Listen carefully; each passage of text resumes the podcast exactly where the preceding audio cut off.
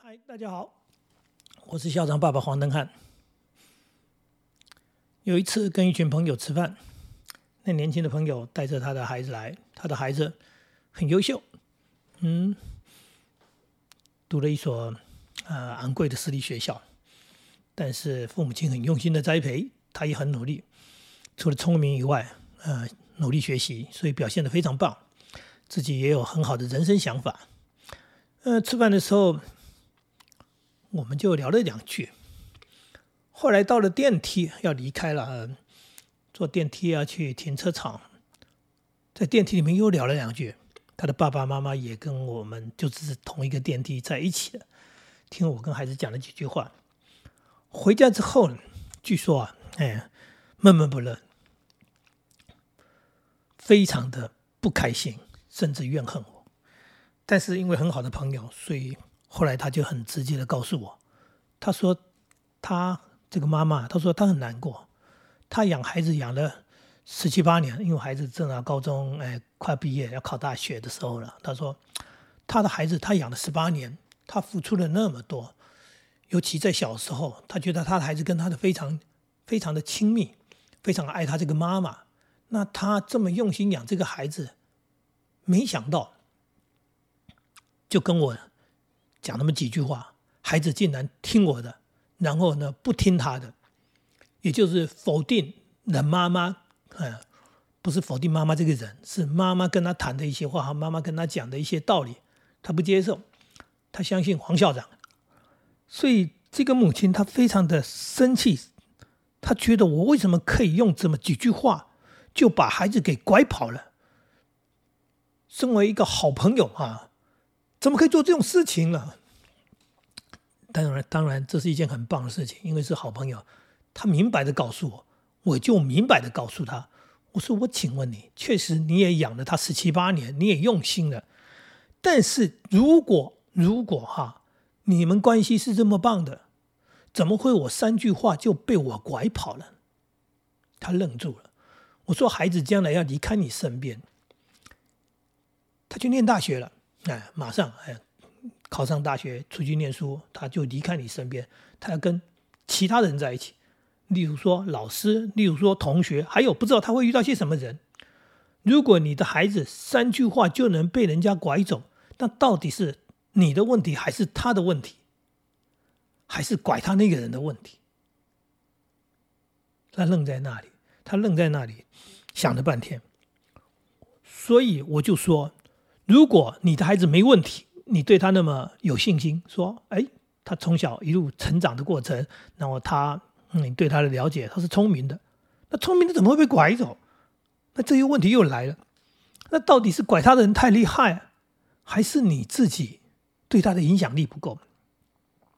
他想了又想，他想了又想，我说，对，其实你不用想，我告诉你，很多父母亲都是用这样的所谓的情绪勒索，嗯。就是孩子，我对你很好，从小到大我付出那么多，所以你应该要听我的。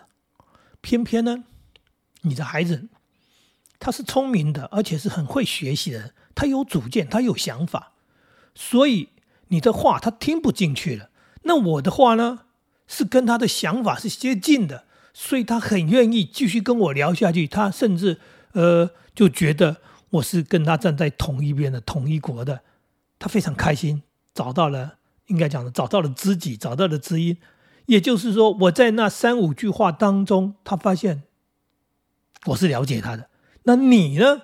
养了他这么十七八年的人，你是不了解他的。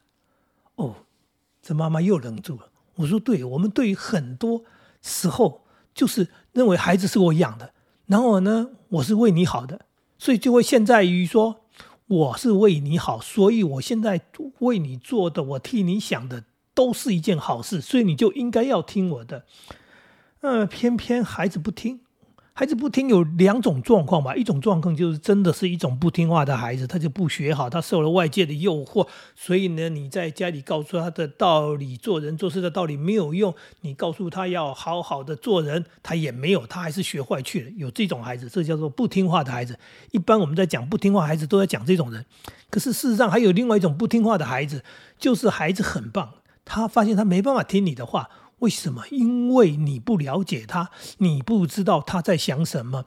那偏偏他又很聪明，很有能力，他的学习超越了你。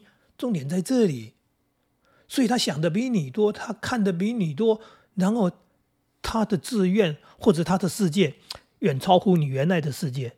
所以，所以你确实就是不理理解他，不了解他，所以呢，他就扭。头转身就走，所以他就变成一个不听话的孩子。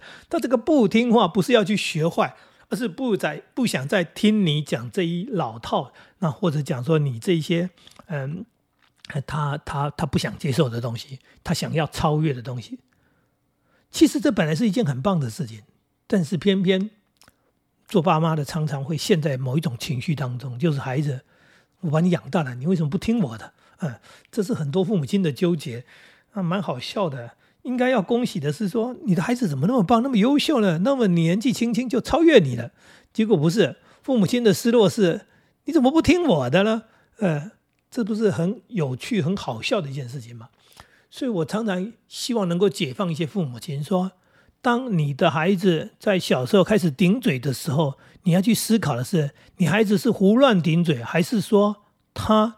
真的是所谓的超越式的顶嘴，就是说他超越他的年龄了，然后你讲的道理，你讲的道理，他早就超越了，或者跟像我小孩顶嘴的是，妈，呃，爸，你讲的道理我早就知道了，我只是做不到。哎，他讲这句话多么多么多么真实啊！为什么？因为我们大人也是这样，不是吗？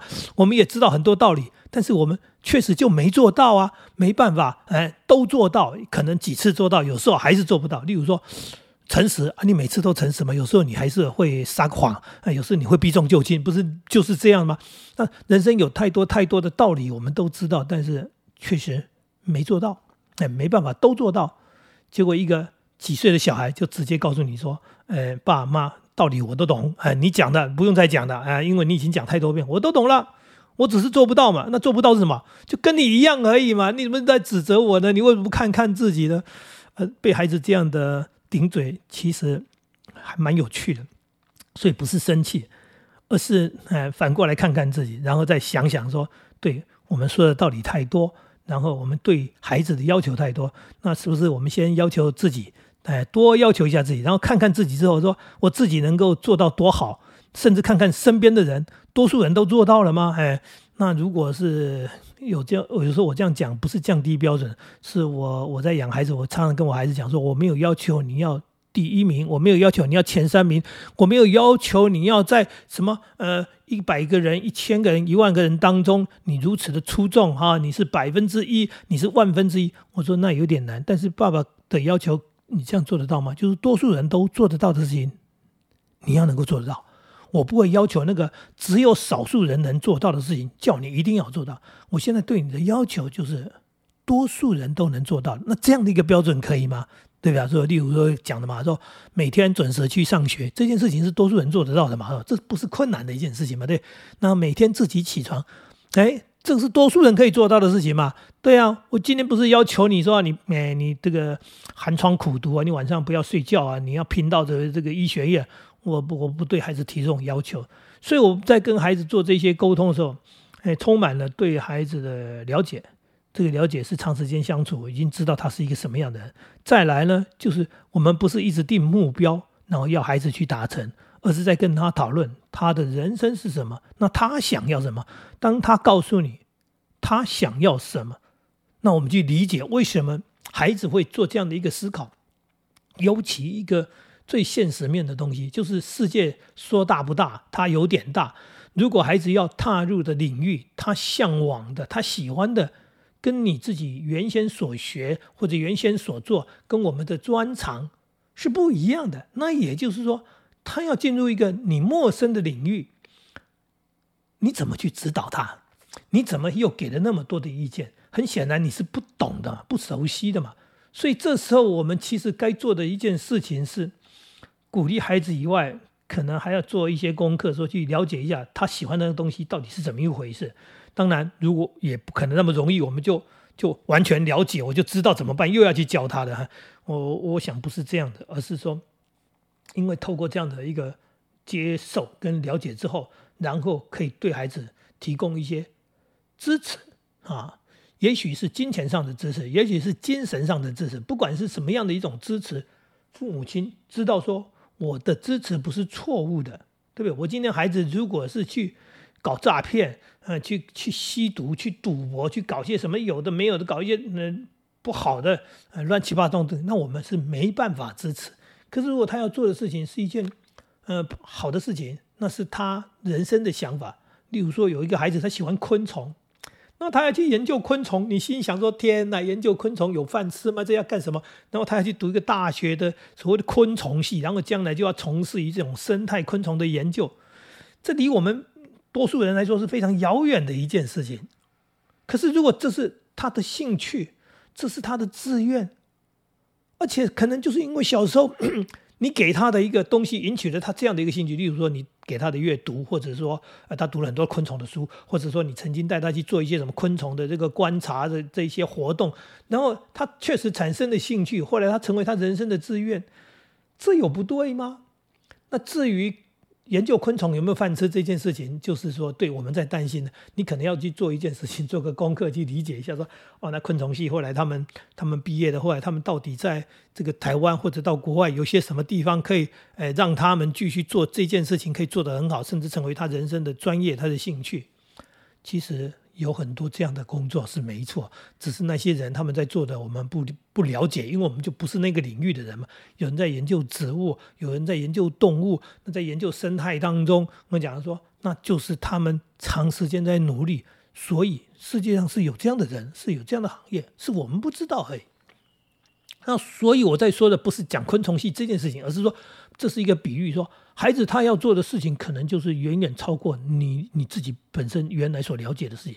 那我们要不要支持呢？还是你要强调告诉他说，你读这个不好，你应该去学什么？你应该去当医生，你应该去当律师，你应该去考什么才对？那个才会赚很多钱的人，那就又又回到了我们讲说，这是回到父母亲自己的想法以外，回到了那个那个父权母权，然后就是威胁孩子，要求孩子，然后就要他去做他没兴趣的事情，然后你认为这是对他好，这是我们教育里面很容易犯的一种毛病啊，很容易犯的错。那尤其尤其，我看过不少这样的报道。他说有一个这个弹钢琴的哈，这个钢琴家，然后他说他最感谢就是他的母亲小时候呢，强迫他、逼迫他不断的练习。他说那时候他觉得很苦，后来还好，现在呢他成功了。他要感谢就是他母亲当初对他严格严格的要求督促。那没错，古代还有很多的这个中中中外都有，尤其西方很多音乐家，当初都说小时候就是被他父亲毒打虐待，然后长时间要求好好的练琴，后来成为伟大的音乐家。哇，我听起来我就觉得好害怕啊！天哪，教育为什么是这么一回事？那我们也要问说，这样的教育到底栽培出多少人才？就算有，第一个这会极为少数，真的是少数。第二。他们的心灵也许是受创的，也就是说，你认为他成功了，他可能在音乐方面有成就，他在他父母亲要求的那个领域上面有成就，但是他的内心其实可能充满了非非非常多非常多，呃，叫做 压抑、黑暗、痛苦的部分。那我们不要讲那么多如果了，我只是觉得说，我我我要告诉大家的，我的教育理念，我跟孩子之间的关系，就是我希望孩子去寻找他要的。然后我们做父母亲的，没错，我们是他的堡垒，呃，我们是他的靠山，我们是他的垫脚石。所以呢，所以我们能够做些什么样的支持？那这种支持，当时每一个人的能力不同。刚刚讲的经济的支持，哎，那要有钱嘛，对不对？精神的支持，精神支持要了解，不是哎不了解，光用嘴巴在那里支持。那这些部分是父母亲可以努力的，或者可以去思考自己能够提供什么样的支持。那但是。这些支持跟付出并不是交换条件的，是说我给你，我为你，所以你要为我怎样？那我就觉得哦，这个有条件的付出，其实又会回回过头来说，这又成为一种勒索。那这样的亲子关系，这样绑在一起的关系，从头到尾都是不正常、不健康的，是不是？我们可以用一个简单的想法，就是我结婚了，我很开心；我生小孩了，我好高兴。那我养孩子了啊，整个过程我都充满了这种为人父、为人母的美好的快乐，然后看着孩子一天一天的长大，哇，好开心！然后他们长大成人了，去做他们喜欢的事情，OK，没有走入歧途，没有没没没没去做坏事，哎，他们很安稳的，然后他们也过着快乐日子，够了，就是这样吗？那你说你要得到什么？你在养育他的过程当中，你不就得到很多了吗？啊，你逗他玩的时候，你陪他玩，然后你跟他讲话当中，然后他的童言童语，然后你们一起去哪里？当然长大了嘛，一起去游泳，一起去骑单车。像我现在，我跟我孩子一起运动打球，嗯，对啊，甚至我们现在更老了，跟孩子坐着聊天喝茶，那都是美好，那就已经得到了。而不是一定还要得到一些很实质，说当年我为你付出很多，所以你要回馈我很多，好可怕，好可怕的一种什么想法呢？对不对？那孩子会不会孝顺你，那就是看你自己父母做的好不好。如果你亲子关系好，肯定孝顺你；亲子关系不好，那种勉强的孝顺，呃，也没什么意思，因为见面没话可谈，只是来静静，好像。哎，以前人讲的那种叫做孝道，那种义务式的东西，我觉得那也很悲惨。那更别谈有些人连基本的义务都不想尽了。为什么？因为就关系不好嘛。所以在谈这些东西，我倒觉得说，对你的啊孩子为什么那么容易就被拐跑？